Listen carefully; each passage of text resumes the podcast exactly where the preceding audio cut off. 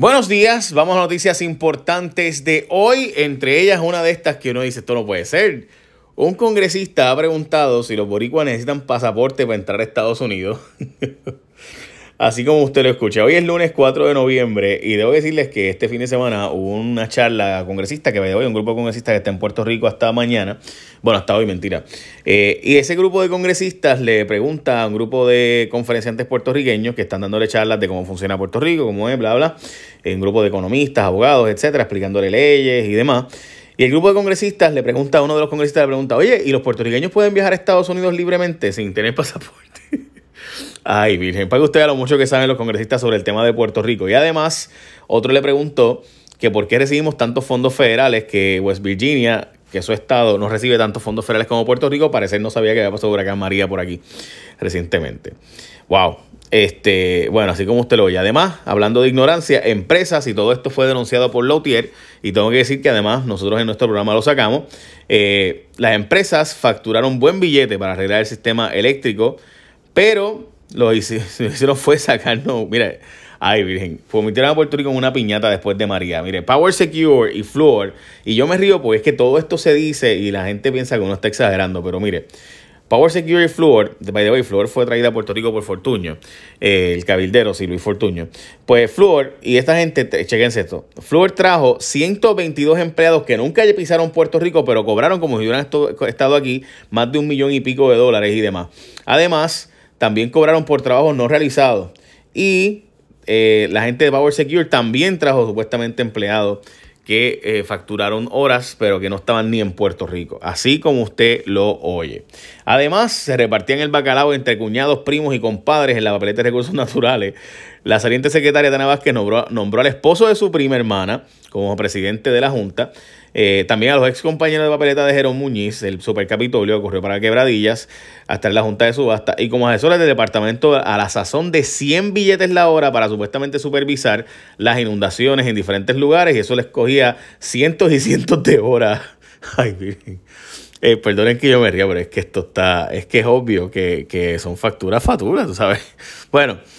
Vamos a la próxima noticia. Salió Aida Díaz de la presidencia de la Asociación de Maestros, fuera eh, la presidenta de la Asociación de Maestros, en toda esta controversia, como ustedes recordarán, que tuvo eh, recientemente sobre su hija y ella eh, y su esposo, que también estaba facturando del, Departamento de Educación. Pero pues resulta ser que Aida Díaz, después de 18 años, ya no es la presidenta de la Asociación de Maestros, ahora es Elba Aponte Santos y además eh, esta pidió una investigación sobre el cierre de escuela y los supuestos ahorros que se han logrado. Y Denis abre un nuevo restaurante en Guaynabo, por allí por Bellas Artes y por donde Famous Days, por allí, donde era Famous Days.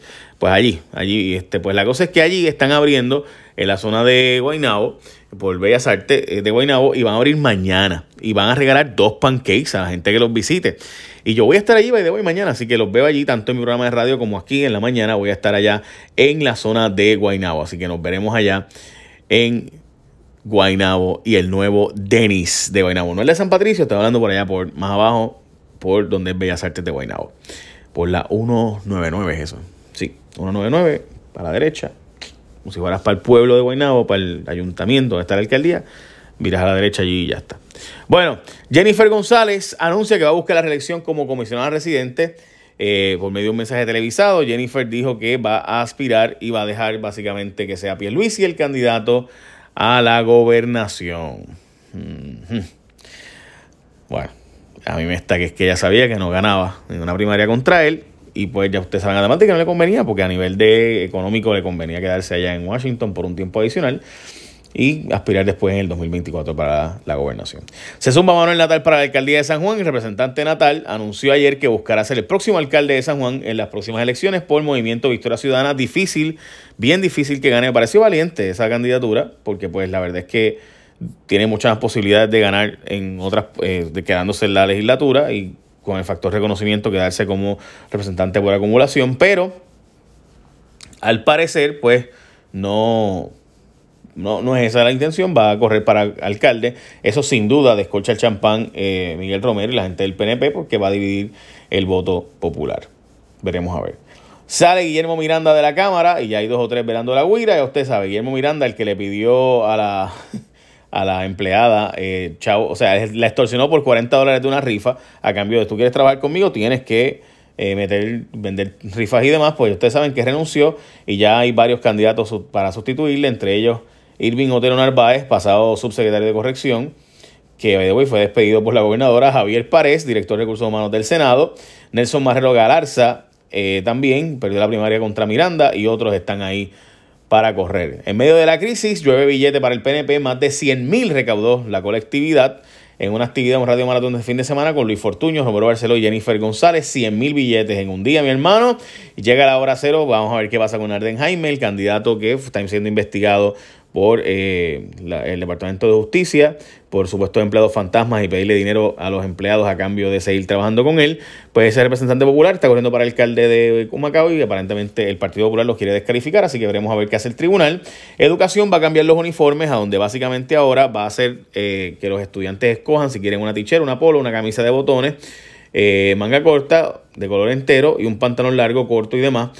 Y las faldas pueden cambiarlas ahora, pueden ser básicamente pues eh, lo que quieran los estudiantes, pero no tiene que tener el logo de la escuela. Yo me parece que eso sin el logo permite que gente ajena entre en la escuela, no sé. Pero bueno, ahí está. Básicamente sería una t-shirt y un pantalón, el que sea.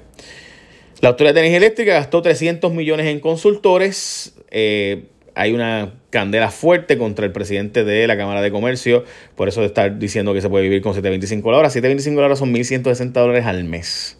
1.160 pesos al mes en Puerto Rico. Mucho menos pacientes de cannabis de lo que se suponía. Se esperaban que llegaran a 250 mil, no llegan a 120 mil los pacientes y por tanto hay problemas en la industria del cannabis. Y esa básicamente son las noticias más importantes del día de hoy. Recuerden que mañana estamos en Denis de Guaynabo, el nuevo Denis, por allí por la zona de eh, Famous Days, donde era Famous Days, allí por cerca de Bellas Artes de Guaynabo.